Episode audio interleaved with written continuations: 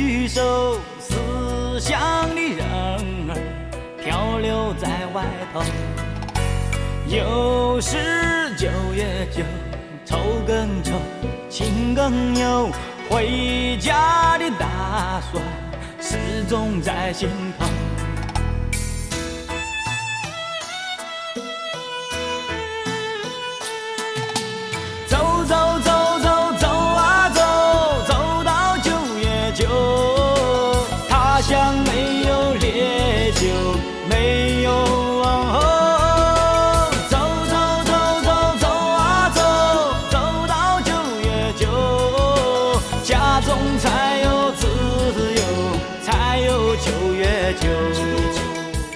又是一年农历九月初九，中国的传统佳节重阳节。这里是正在为您直播的文艺之声节目《文艺大家谈》，我是今天的主持人小昭。在这儿啊，要祝各位朋友们重阳节快乐了。重阳也叫重九，因为《易经》里头呀把九定为阳数，九月九日两九相重，所以得名重阳。九在数字当中是一个最大的数，有生命长久、健康长寿的美好寓意。所以古人认为重阳是一个值得庆贺的吉祥的日子。根据史料考证，重阳节始于远古时代，成型于春秋战国。在魏晋时期，节日的氛围逐渐浓厚起来，备受文人墨客的青睐。到了唐代，被正式定为民间的节日。此后历朝历代沿袭至今。在一九八九年的农历九月初九，重阳节被定为敬老节，倡导全社会树立尊老、敬老、爱老、助老的风气。到了二零零六年的五月二十号，重阳节被国务院列入了首批国家级非物质文化遗产名录。如今每到重阳节的前后啊，为子呃身为子女的人呢，都会去考虑给家中的老人购买怎样的礼物，如何来表达自己的孝心。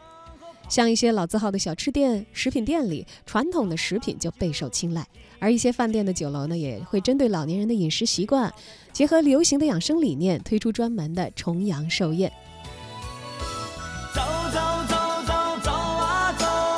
像近期一些京城的老字号，就围绕着高寿、健康、陪伴等等主题，出了各种各样的活动，也推出了各种各样的产品。一些老字号呢，还会主打绵软的适口菜。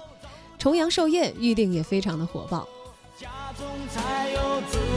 由，才有九月九当然了，除了在吃上做文章，全国各地也推出了各式各样的重阳节敬老爱老的文化活动。就在今天，北京市西城区春树街道举办重阳传统民俗体验活动，开展品民俗文化、享健康生活的讲座，重阳节敬老送重阳糕、老年人趣味运动会等等。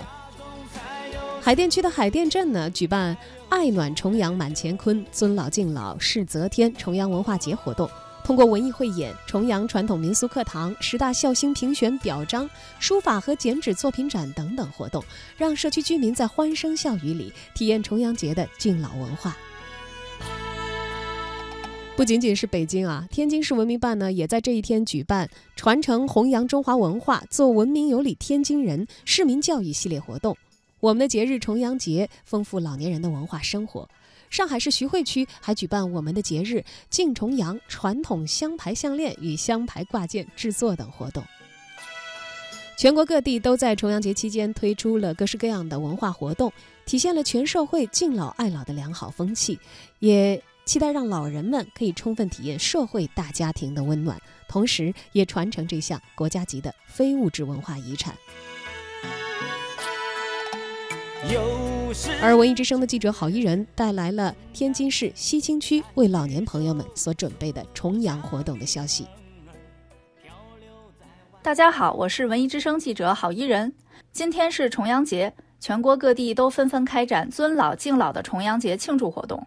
在弘扬中华传统文化的同时，展现老年朋友们的风采。接下来，由天津市西青区文明办主任庞丽丽为我们介绍西青区为老年朋友们准备了哪些重阳节活动。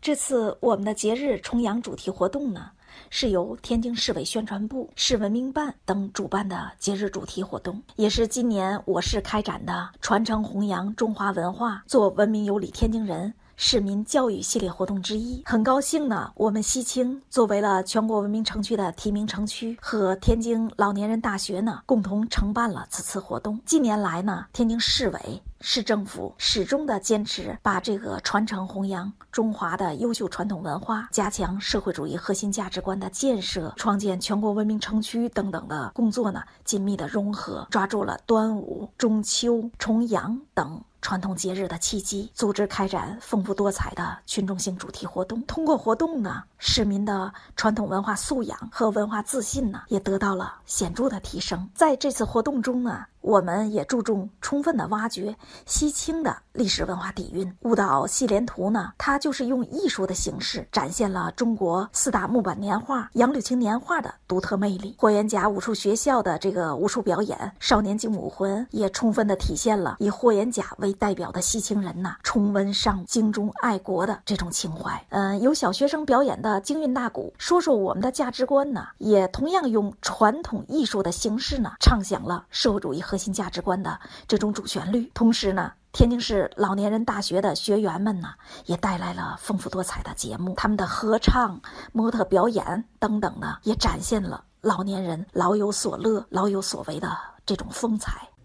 天津市文明办举办的重阳节系列活动，既营造了浓郁的传统节日气氛，更弘扬了中华民族尊礼敬老的优良传统，实现了寓教于乐、以文化人的效果。文艺之声记者郝怡人，实习记者张小雨采访报道。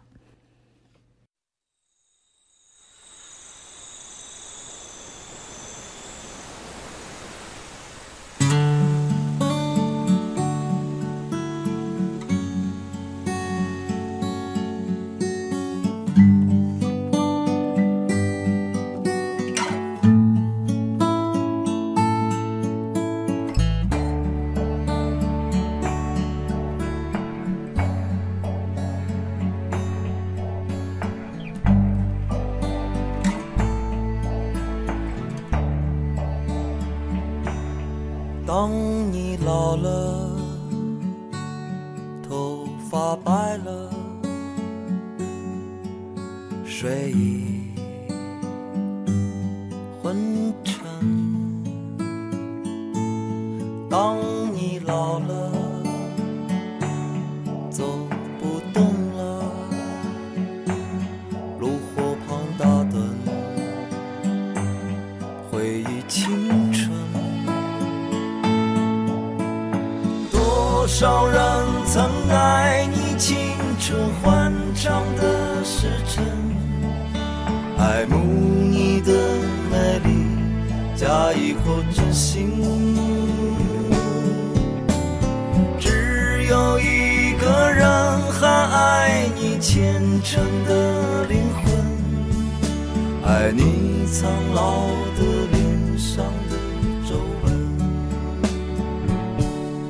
当你老了，眼泪低垂，灯火昏黄不定，风吹过来，风吹过来，你的消息，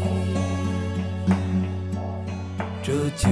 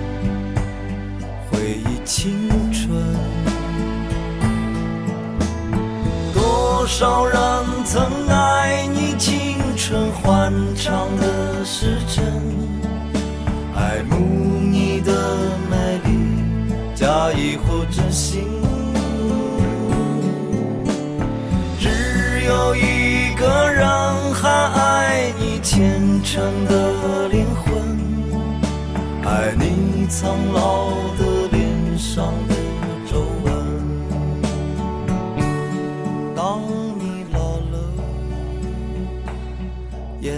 眉低垂，灯火昏黄不定。风吹过来，风吹过来，你的消息，你的消息，这就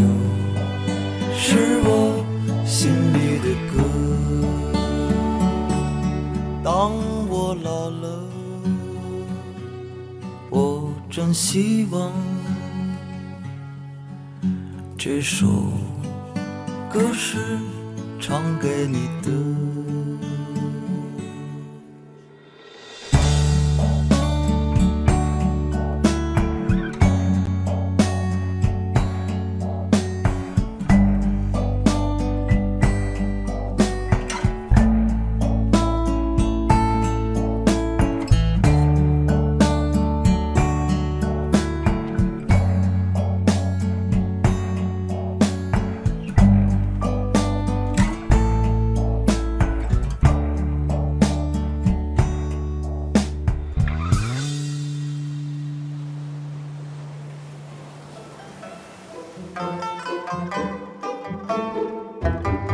说起重阳节啊，作为非物质文化遗产，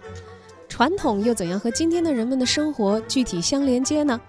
关于这一点，资深文艺记者胡克飞和我们聊了聊。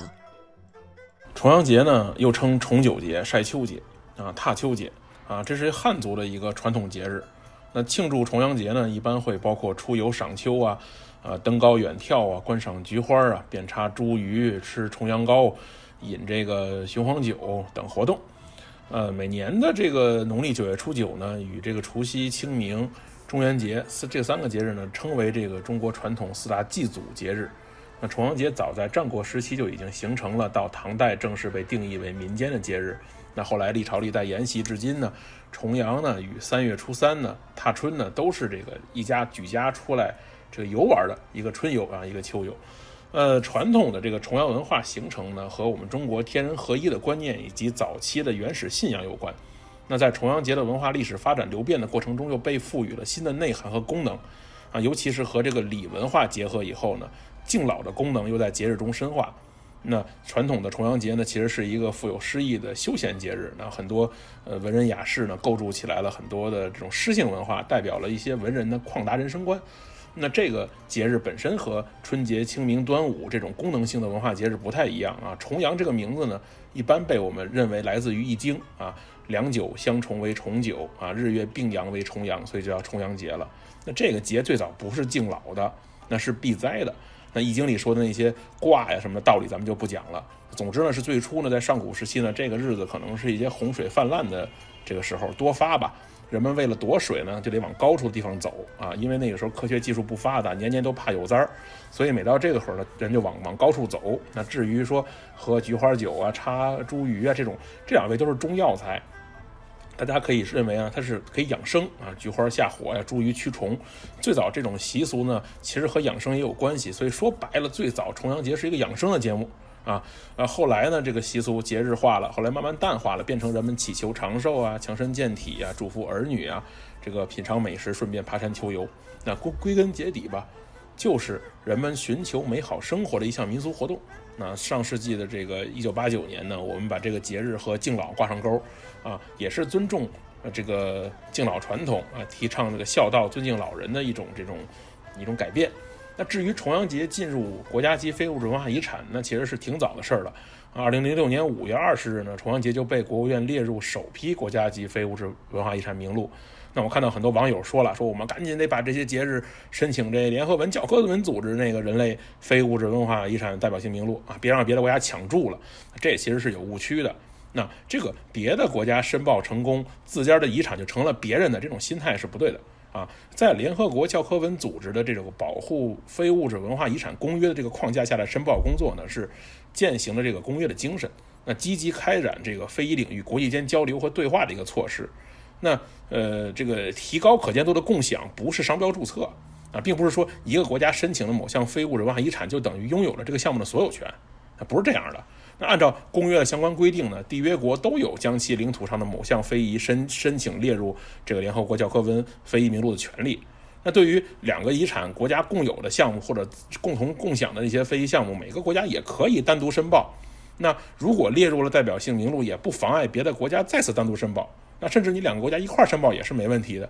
那到到这里呢，我顺便给大家科普一下，非遗到底是什么？非遗是一个文化现象的整体，它不是一件体现文化传统的产品或者作品，它是可以见、可以参与的生活。那咱咱现在不提倡这个见人、见物、见生活吗？是吧？非遗传承是不断融入人们智慧啊、才艺、创造力的一种实践。那很多人喜欢，比如说啊龙泉青瓷吧，但是不是说你买一瓷器就是买了非遗？啊，传承人群啊，富有创造力的实践啊，独特的烧制技艺啊，人们对于龙龙泉青瓷的审美和欣赏，共同构成了这个龙泉青瓷的这个传统烧制技艺这个文化遗产的整体。那么，瓷器是技艺和审美意境的结晶，但这瓷器本身不是非遗啊。再再说一例子，制作和分享烤馕这个文化是非遗代表性名录，但是你吃了馕，是不是吃了个非遗呢？就馕本身不能独立构成非遗。那制作馕的技艺是非遗，那邻里亲戚分享馕的习俗是非遗。馕是烤馕技艺的产物，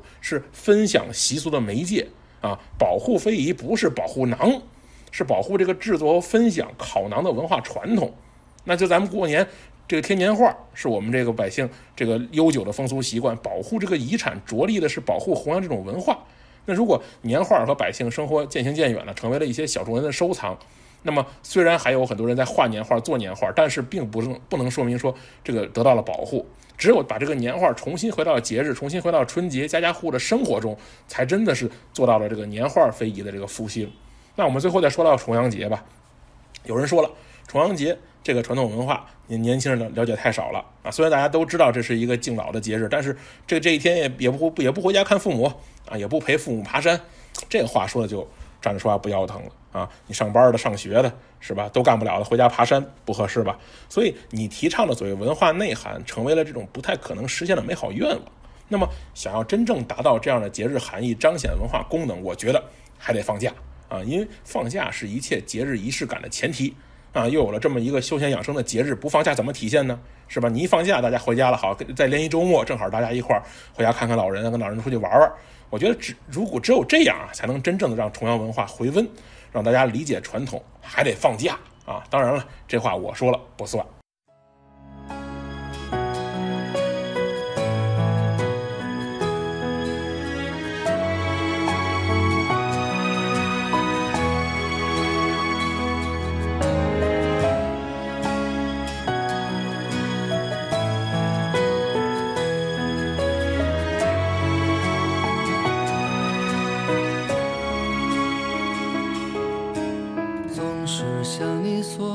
去，却不曾说谢谢你，直到长大以后才懂得你不容易。每次离开总是装作轻松的样子，微笑着说回去吧，转身泪湿眼底。多想和从前一样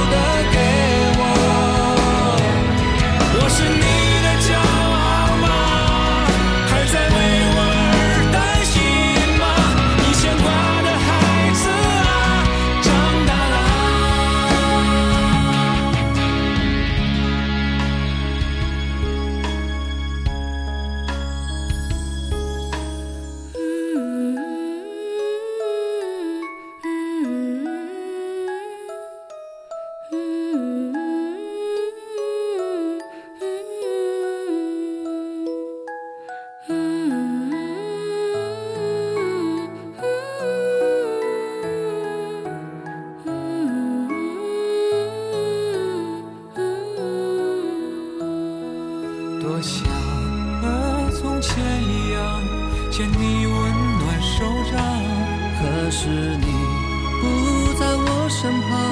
托清风捎去安康。时光时光